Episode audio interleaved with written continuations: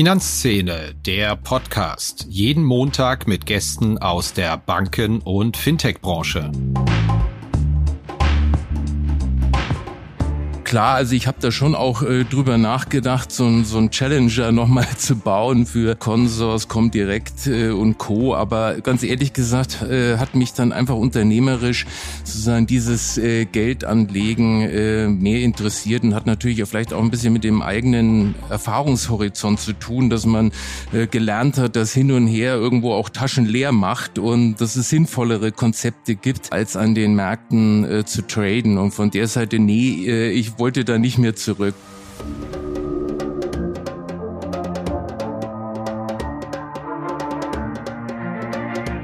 Hallo und herzlich willkommen zu einer neuen Episode von Finanzszene, der Podcast.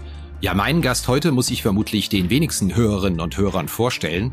Es ist Karl Matthäus Schmidt, seit 2006 Vorstandsvorsitzender der auch börsennotierten Quirin Bank. Vielen bekannt dürfte Schmidt aber auch als Gründer des Consors Discount Brokers im Jahr 1994 sein.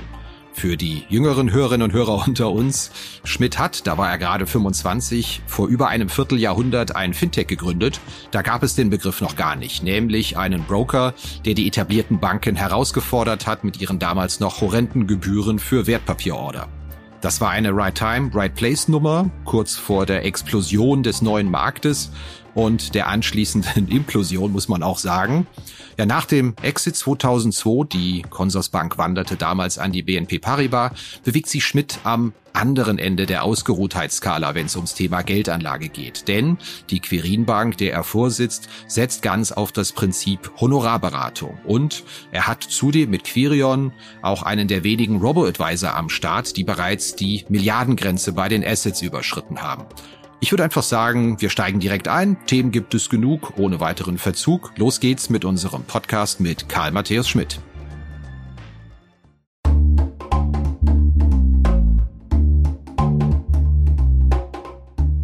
Inkasso ist ein großes Thema für Banken wie Fintechs.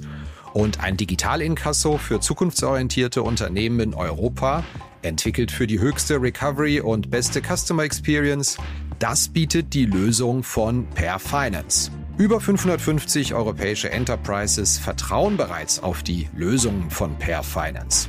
Der Per Finance Ansatz basiert auf KI und Verhaltensforschung.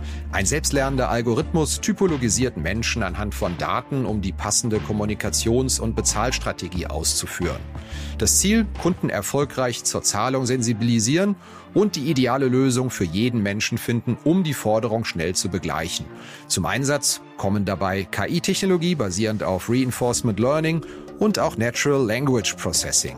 Der Ansatz verhilft Finanzteams zu schnellerer und höherer Rückführung von außenstehenden Forderungen und bietet Verbrauchern ein nahtloses und faires Online-Bezahlerlebnis. Das Ganze in einem All-in-One-Ansatz für alle Länder. Ein Vertrag, eine Datenschnittstelle, ein Kundenportal und ein Ansprechpartner. Einfach mal schlau machen auf der Seite www.perfinance.com.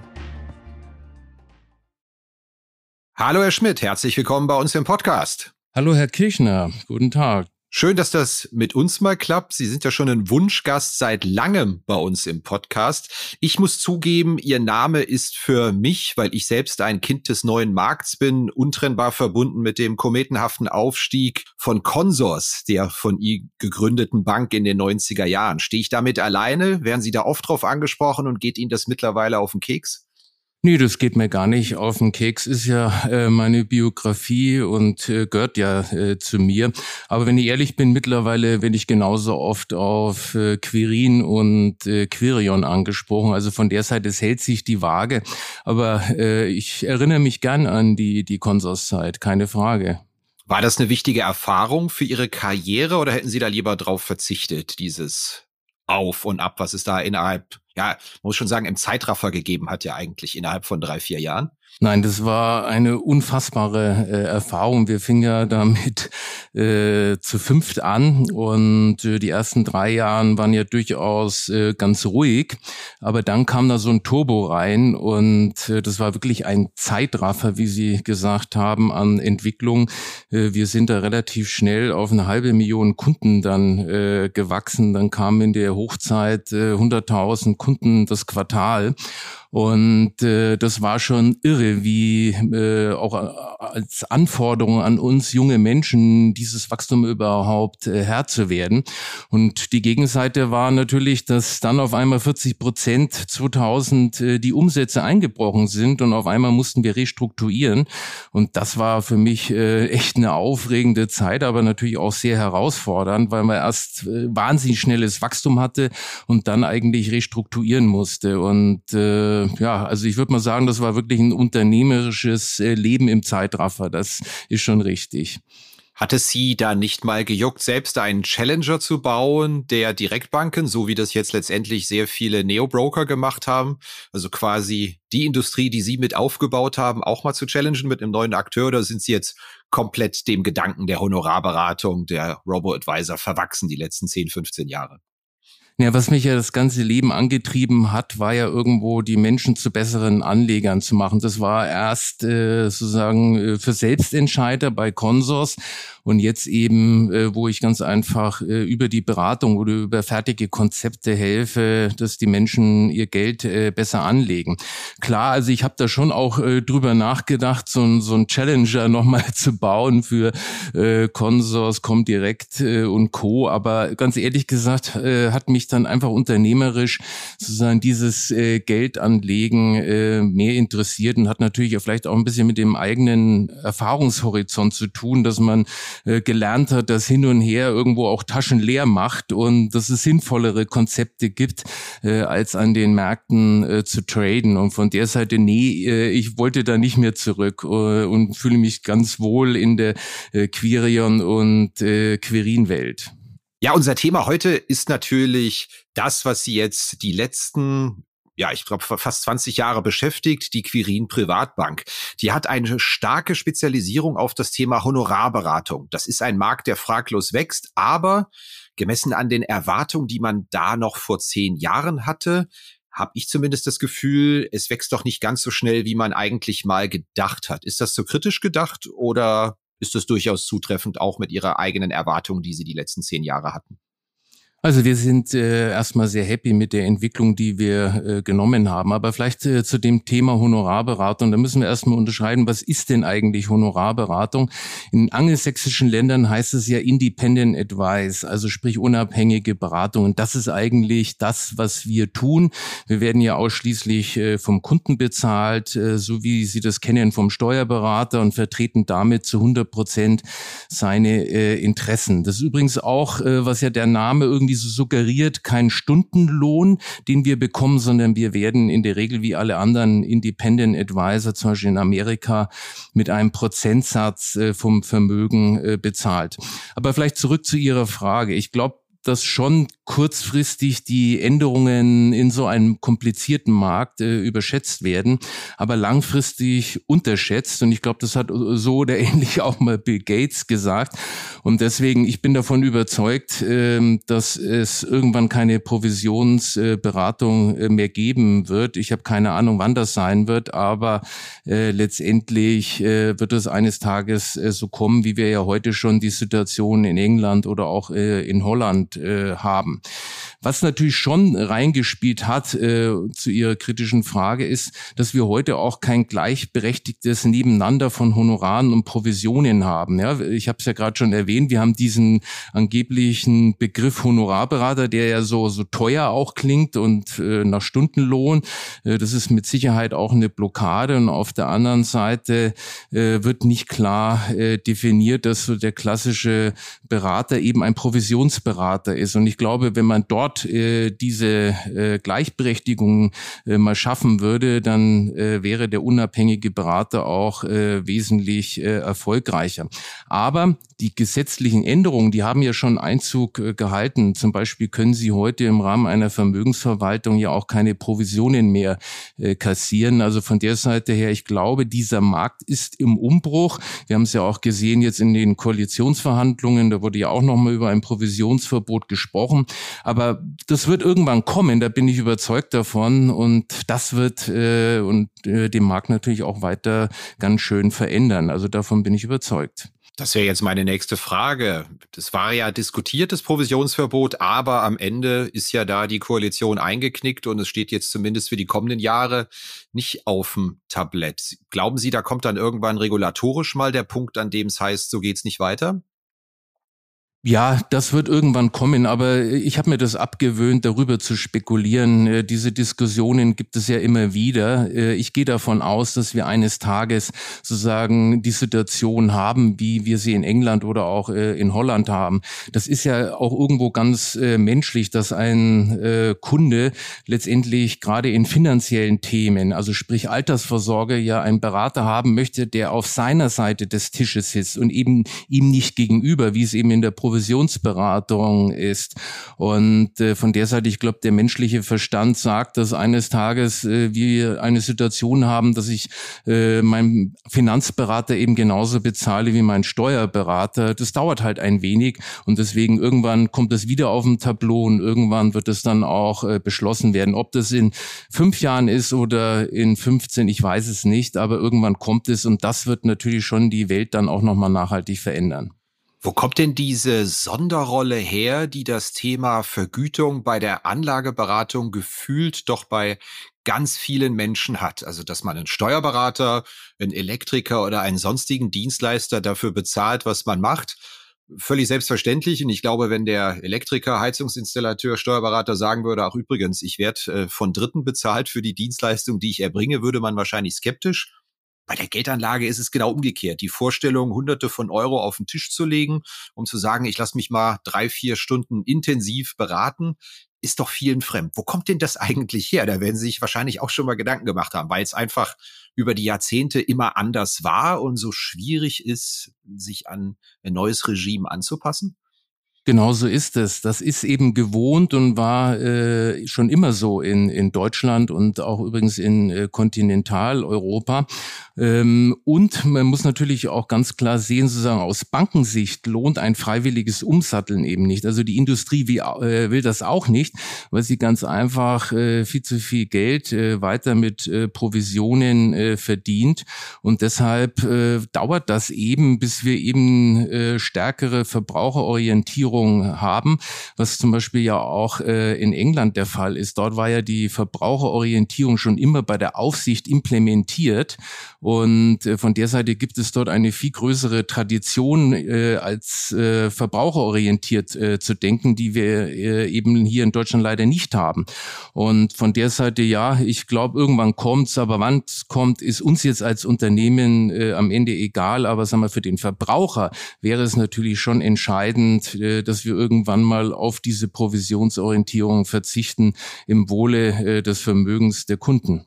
Jetzt haben Sie zweimal Großbritannien eingeführt, dann müssen Sie aber natürlich auch Stellung zu dem klassischen Argument der Kritiker kurz mal beziehen, dass ein Provisionsverbot möglicherweise damit einhergeht, dass einfach weite Teile der Bevölkerung von einer Beratung komplett abgeschnitten werden. Wenn es dann verboten wird, dann kriegen die einfach gar nichts mehr und sind auf sich selbst gestellt, wenn sie irgendwelche Dinge abschließen. Was sagen Sie dazu? Also erstmal muss man sich natürlich fragen, ist das eine Beratung, wenn ich jetzt irgendeinen Fonds verkauft bekomme, wo der äh, Vermittler dann äh, 500 äh, Euro bekommt? Äh, ich würde mal die These ausstellen, das ist eigentlich gar keine Beratung, sondern äh, Verkauf. Und ähm, was wir in England gesehen haben, ist, dass äh, die Produktqualität übrigens sehr stark äh, sich verbessert hat, weil es eben nicht mehr äh, neue Produkte gibt, die wieder nur irgendwelche äh, Provisions Wachstumsorientierung äh, haben, sondern äh, dass jetzt die Qualität der Produkte zählt, weil die werden dann äh, letztendlich äh, bestimmen den Verkauf, die Qualität.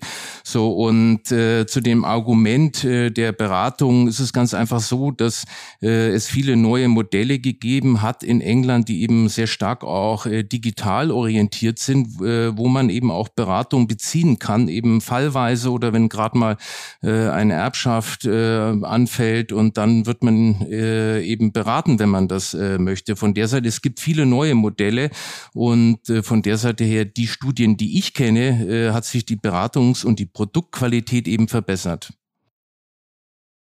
Jetzt müssen wir auch mal auf Ihre Geschäftszahlen grob bei der Quirion zu sprechen kommen, bei der Quirin Privatbank insgesamt. Also bei Quirion habe ich gesehen 45.000 Kunden, 76 Prozent mehr als 2020, 1,2 Milliarden Assets mittlerweile. Das ist wiederum ein Zuwachs von über 100 Prozent. Frage, ist jetzt Quirion auch an einem Punkt, an dem, wie es so in diesem typischen Berliner Tech-Schnack heißt, Hockeystick-Formation kommt, wo man sagt, da gehen jetzt die Assets und die Kundenzahlen mal so richtig hoch oder war das ein klein wenig Sonderkonjunktur wegen der hohen Wertpapieraffinität, die sich im Jahr 2021 eingestellt hat bei sehr vielen als Folge auch dieses allgemeinen Wertpapierbooms. Nein, ähm, das ist äh, tatsächlich ähm, die Bekanntheit der Dienstleistung steigt und natürlich auch die Bekanntheit äh, von Quirion. Und äh, von der Seite, wir wachsen äh, da weiter mit großen Schritten. Das ist auch unser Ziel, dass wir nahezu unser Geschäftsvolumen eben auch äh, in diesem Jahr verdoppeln werden. Zumindest mal an den Assets gesehen. Und im Kundenbereich denke ich schon, dass wir auch 80 Prozent wachsen werden. Von der Seite, das ist jetzt nicht einmalig, sondern das ist aus unserer Sicht ein kontinuierliches Wachstum, was wir eben anstreben.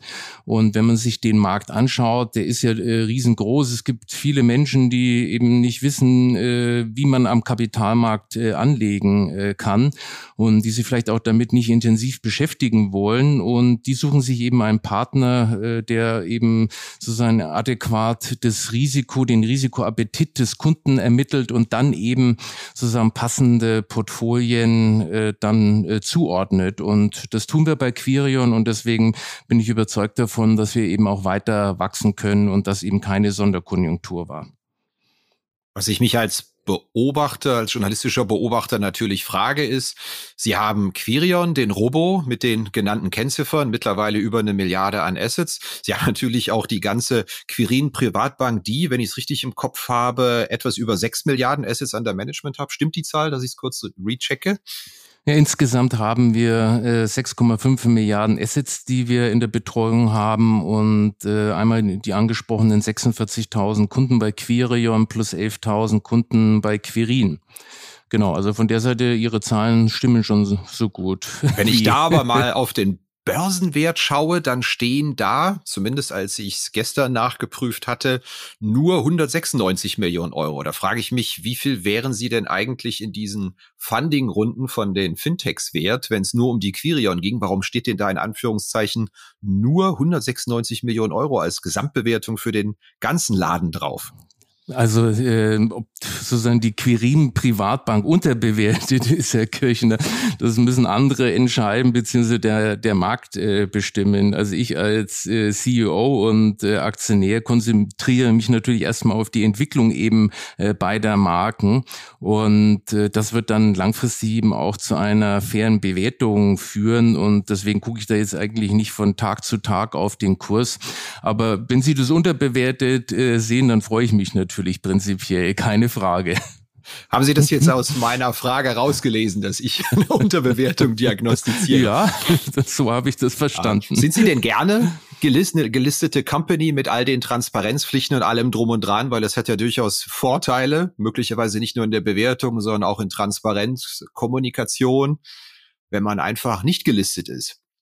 Äh, da haben Sie schon recht, das ist äh, mit Sicherheit äh, ein Vorteil, wenn man im Verborgenen erstmal sozusagen seine Ausgaben tätigen kann, wie das viele Startups ja machen. Aber wir haben historisch gesehen einfach eine, ein Listing und damit sind wir eigentlich auch glücklich und das hat den Vorteil, dass wir eben transparent sind. Und das kommt natürlich gerade auch bei den Privatbankkunden durchaus gut an, dass sie eben sehen, wo steht die Bank und und äh, wie erfolgreich ist sie. Und von der Seite her, ich würde das für uns jetzt eher als eine positive Chance wahrnehmen und nicht als Belastung. Jetzt müssen wir, bevor wir zur Blitzrunde in der Mitte unseres Podcasts kommen, auch noch ganz kurz über eine Aktion reden, der Sie ziemlich auf sich aufmerksam gemacht haben, bundesweit. Da ging es darum, dass in den 3600 Edeka-Supermärkten an der Kasse ja die Möglichkeit bestand, sich Quirion Gutscheinkarten zu kaufen, mit der man sozusagen Aktionärin oder Aktionär werden konnte. War das ein Marketing-Gag, mit dem Sie gerechnet haben, dass das die Runde macht? Jetzt gibt's hier die Robo-Gutscheine an der Kasse oder war das durchaus ernst gemeint? Und wie ist überhaupt die Bilanz ausgefallen von der Aktion? Also das ist äh, absolut ernst gemeint, denn äh, wir sind überzeugt davon, dass man eben auch niederschwellige Angebote benötigt. Und natürlich ist das ein Versuch, äh, den wir gestartet haben, ob das funktionieren kann. Ähm, per se wollen wir eben die Geldanlage in die Köpfe äh, bringen. Wir haben äh, knapp 1000 Stück äh, verkauft. Das ist jetzt kein Supererfolg, aber es ist eben, äh, wie ich finde, äh, definitiv ein großer Schritt in die richtige Richtung.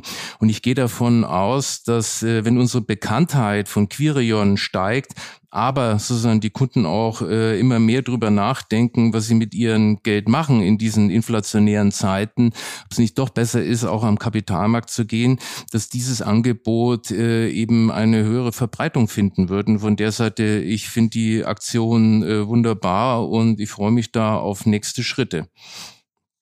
Kleiner Einschub noch. Jetzt hatte ich zwar angekündigt, wir machen die Blitzrunde, aber das muss ich, weil Sie das Wort Inflation erwähnt haben, doch fragen. Hat sich da schon was verändert im Kundenverhalten? Tut sich da was? Ist das gut für Sie, für Ihr Geschäft, was wir jetzt für irre Inflationsraten von über sieben Prozent haben, die ja auch so schnell vermutlich nicht runterkommen? Wie ist da die Wechselwirkung auf Ihre Geschäfte? Also momentan äh, merken wir erstmal eine gewisse Informationspflicht, äh, die wir haben, gegenüber den Kunden dort äh, aufzuklären, äh, wie nachhaltig das Thema Inflation ist oder nicht. Äh, das, was wir schon kommunizieren und was äh, der Kunde auch versteht, ist, dass sozusagen wir eine nachhaltige Situation haben, dass der Realzins äh, negativ ist und sich das auch so schnell nicht ändern wird. Und von der Seite sehen wir insbesondere in dem äh, Geschäft, wo wir auch äh, Beratungen vor Ort leisten, dass die Kunden äh, verstärkt eben auch äh, investieren und Geld eben an dem Kapitalmarkt äh, zuführen. Äh, Im digitalen Geschäft überwiegen momentan noch die Sorgen äh, um Krieg und äh, um andere Themen, so dass wir das dort noch nicht so erleben. Aber es entsteht schon, äh, wie wir glauben, nach wie vor sozusagen ein äh, Druck dahingehend, dass eben die Menschen mehr in den Kapitalmarkt investieren.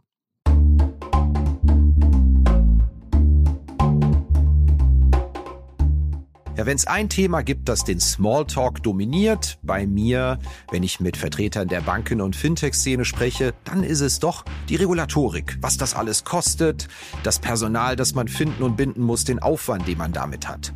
Ja, die Emma Risk und auch die bankenaufsichtlichen Anforderungen an die IT, kurz BAIT, die haben viele schon auf dem Radar. Aber jetzt wartet bereits Dora am Horizont, die nächste Regulierungswelle.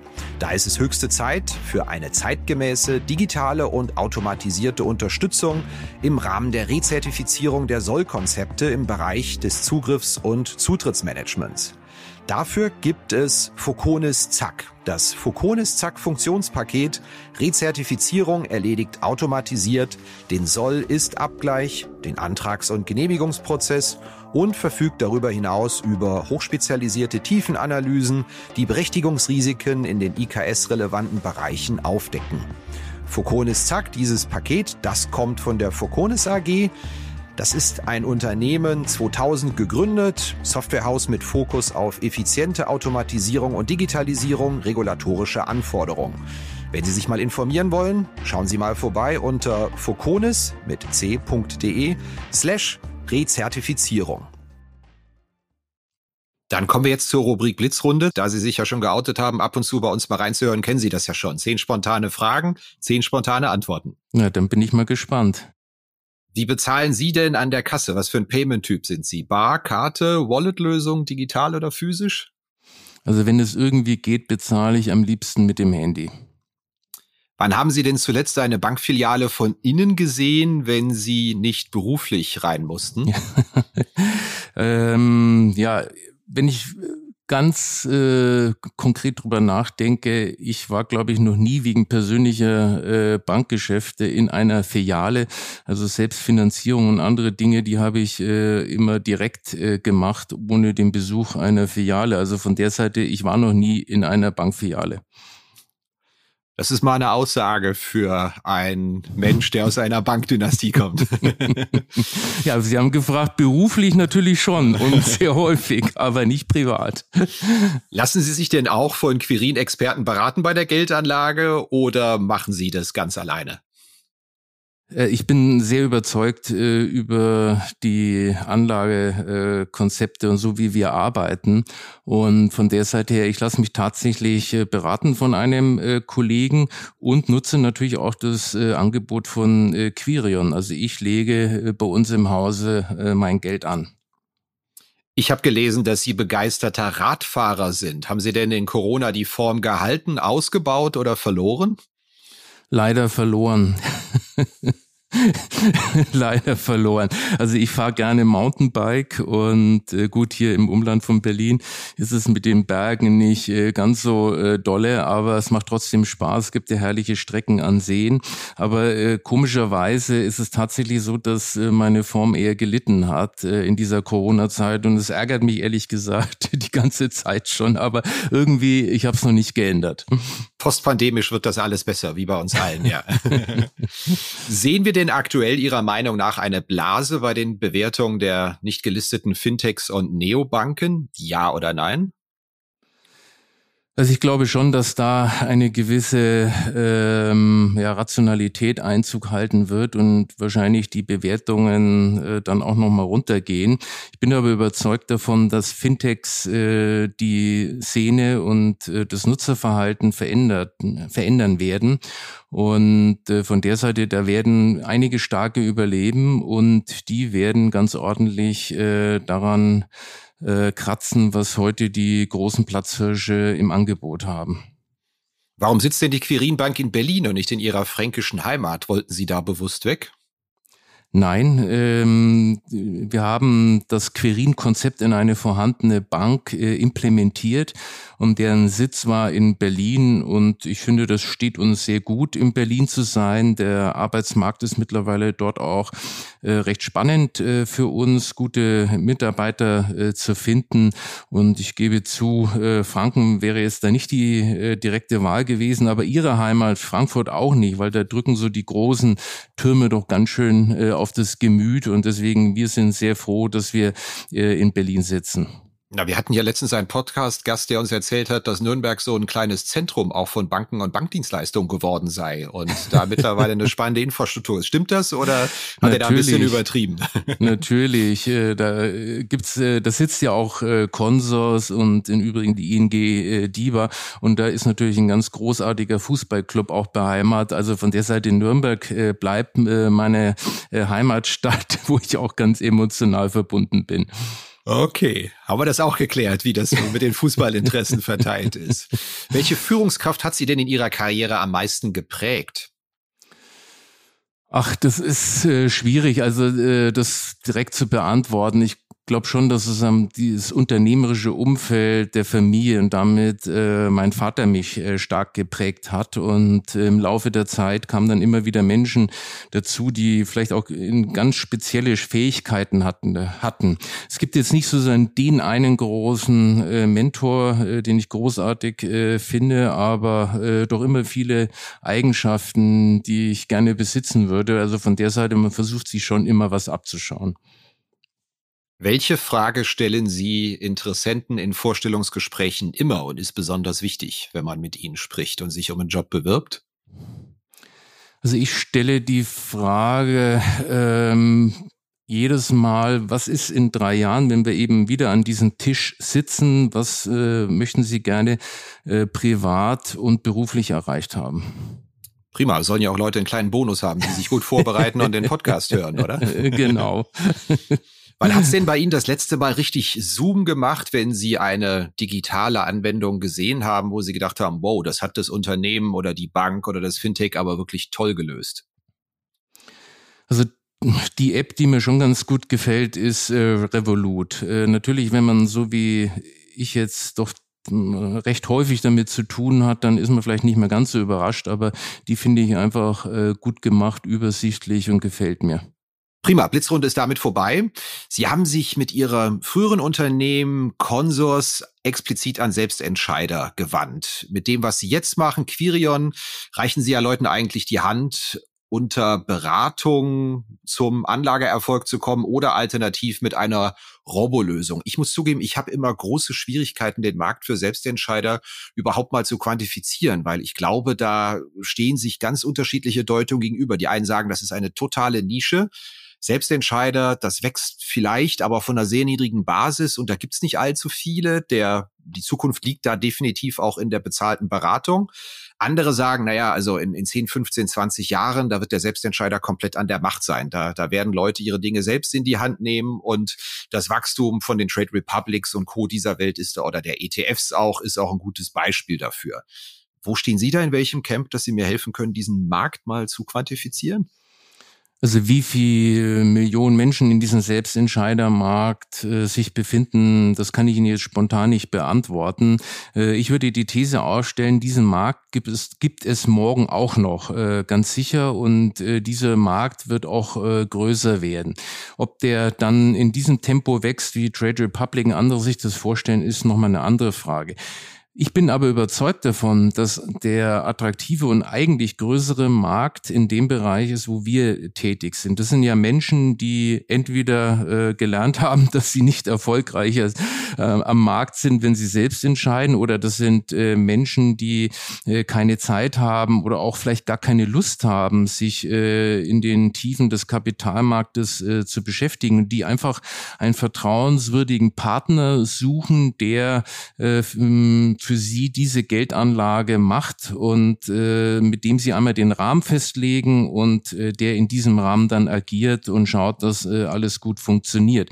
Und dieser Markt ist deshalb groß, weil es äh, wir ja nicht nur die 12,5 Millionen Aktionäre in Deutschland haben, sondern wir haben ja eine äußerst geringe Anzahl von Menschen, die überhaupt am Kapitalmarkt äh, investiert sind. Die Deutschen sparen falsch. Und wenn man nach äh, zum Beispiel in die Schweiz guckt, da sehen wir, dass 50 Prozent der Bevölkerung Aktionäre sind und so. Die Schweiz liegt jetzt nicht so weit von uns entfernt, auch äh, von ihren ganzen Mentalität her. Und deswegen äh, gehe ich davon aus, dass im Lauf der Jahre und Jahrzehnte wir äh, wesentlich mehr äh, Sparer und Kapitalmarktanleger bekommen. Und wenn wir irgendwann mal 50 Prozent der Bevölkerung haben, dann wäre das schon eine gigantische Anzahl. Und von der Seite setzen wir mit unserem Konzept bei Quirion und Querin eben genau auf dieses Klientel von Menschen, die sagen, ich will es nicht selber machen, warum auch immer. Ich möchte aber einen vertrauenswürdigen Partner finden, äh, dem ich äh, beauftragen kann, äh, mein Geld am Kapitalmarkt zu investieren. Wo soll denn der nächste Schub herkommen, auch an Menschen, die diesen Weg gehen? Weil mit Negativzinsen, Nullzinsen, mit der Inflation, mit Rekorden an der Börse haben wir ja eigentlich alle Faktoren zusammen gehabt in den letzten zwei, drei Jahren, die nochmal für diesen bekannten Schub ja auch gesorgt haben. Wo soll denn dann der nächste Schritt herkommen? Weil die Frage liegt ja schon nah, wer es bis jetzt noch nicht gemacht hat und die entsprechenden Mittel und Möglichkeiten hat. Was muss noch passieren, damit die Leute den Schritt zum Kapitalmarkt gehen? Ich glaube, das wird die Zeit richten, weil wir eben noch eine längere Zeit äh, negative Realzinsen haben. Und dann wird immer mehr das Bewusstsein steigen, dass das Geld, was ich eben auf einem ganz normalen Konto liegen habe, äh, ich anders investieren muss. Und von der Seite her, ich mache mir da gar keine Sorgen.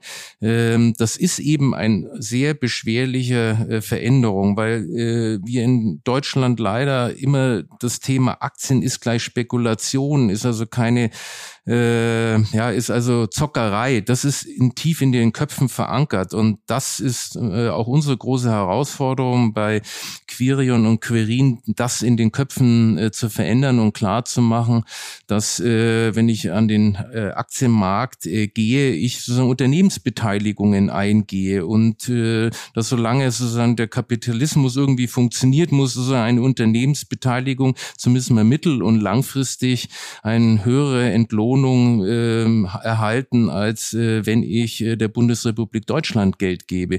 Und das fängt so an, sich langsam zu verfangen und äh, das ist aber ein ganz, ganz beschwerlicher Veränderungsprozess.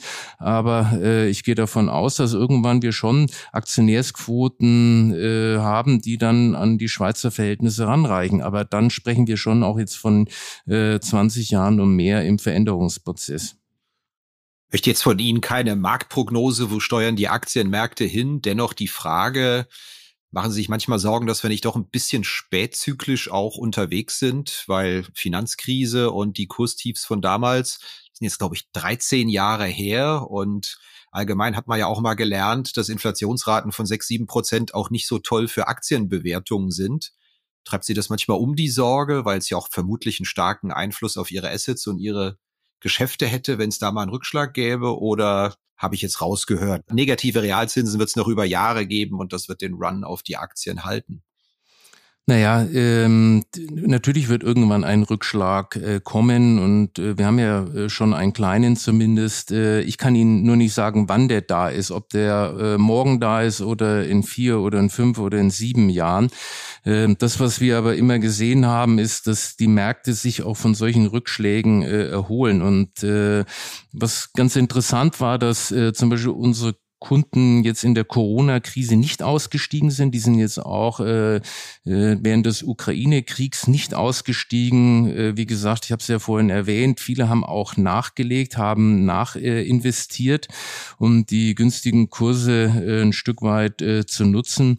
Von der Seite her, äh, unser Geschäft ist unabhängig davon, äh, ob wir mal äh, einen äh, Crash haben oder nicht, äh, weil wir davon überzeugt sind, dass die Kraft der Märkte eben und der Marktwirtschaft dafür sorgt, dass äh, langfristig eben da eine positive Rendite stehen wird. Und das ist das, was wir auch den, den Kunden sagen. Ja, äh, es macht keinen Sinn, am Kapitalmarkt zu gehen, wenn du nur drei Jahre Zeit hast. Du musst schon mindestens fünf Jahre Zeit haben, äh, um äh, letztendlich dann auch äh, wirkliche Renditen äh, zu erhalten. Eine kurzfristige Anlage am Kapitalmarkt macht keinen Sinn. Prima. Die letzte Frage, die ich jedem Gast eigentlich stelle, regelmäßige Hörerinnen und Hörer kennen Sie schon. Welche industrielle Trends und Themen sind denn aus Ihrer Sicht zu Unrecht unterbelichtet? Worüber wird zu wenig geschrieben? Worüber wird sich zu wenig Gedanken gemacht? Wenn wir jetzt vielleicht mal den Bereich Honorarberatung, Provisionsverbot verlassen, gibt es da Themen, die Sie in Ihrem Bereich für unterbelichtet halten? Also ich finde schon, dass das ganze Thema der Aktienrente äh, unterbelichtet ist. Äh, sowohl die äh, sozusagen des Staates, wir hatten das so ein Aufflackern jetzt im Rahmen der äh, Koalitionsverhandlungen. Sie wissen, dass äh, da irgendwie jetzt ein Stück weit äh, Stillstand herrscht. Äh, ich glaube, wir müssen dort äh, im Sinne äh, der jüngeren Generation stärkere und härtere Entscheidungen treffen, dass wir eben stärker in die Kapitalmärkte investieren, sowohl im Umlageverfahren äh, so ein Stück weit das Abschaffen, aber auch im Bereich der betrieblichen und der ähm, ähm, privaten Altersvorsorge. Da gibt es noch eine ganze Menge, äh, was wir tun müssen. Und für mich ist das zwar in der öffentlichen Wahrnehmung, aber es wird zu wenig diskutiert und vor allem es wird zu wenig äh, entschieden. Und von der Seite her, äh, ich hoffe, dass sich das äh, irgendwann ändert, wenn hoffentlich bald äh, der Krieg vorbei ist und äh, wir ein Stück weit wieder die Themen äh, anpacken, äh, die einfach strukturell daneben liegen. Letzte Frage. Es das heißt ja so schön, die erste Aktie, die man je im Leben verkauft hat, die vergisst man so schnell nicht. Welche war das bei Ihnen? Erinnern Sie sich noch? Ich erinnere mich noch, ich habe damals mit meinem Bruder, mit meinem Vater 140 äh, Mark in eine BASF-Aktie investiert oder in ein paar. Ich weiß es gar nicht mehr, wo die damals äh, standen und waren dann ganz stolz, wie wir das mit äh, ein paar Mark Gewinn dann eines Tages verkauft haben. Und aus heutiger Sicht ärgere ich mich, dass wir die nicht behalten haben, äh, da hätten wir eine gute Entwicklung genommen. Und äh, so äh, ja, äh, waren wir dann also zu kurz investiert. Haben Sie wenigstens für den Erlös was Schönes gemacht? Weil, ja, bestimmt, aber ich kann mich nicht mehr dran erinnern. Ja, das war's wieder mit dieser Episode von Finanzszene, der Podcast. Wir sagen danke fürs Zuhören, freuen uns über Ihr Feedback unter redaktion.finanz-szene.de. Kontaktmöglichkeiten auch über Threema in den Notes zu diesem Podcast. Vielen Dank. Redaktion und Host Christian Kirchner. Coverdesign Elida Atelier Hamburg. Produktion und Schnitt Podstars bei OMR Hamburg. Musik Liturgy of the Street von Shane Ivers www.silvermansound.com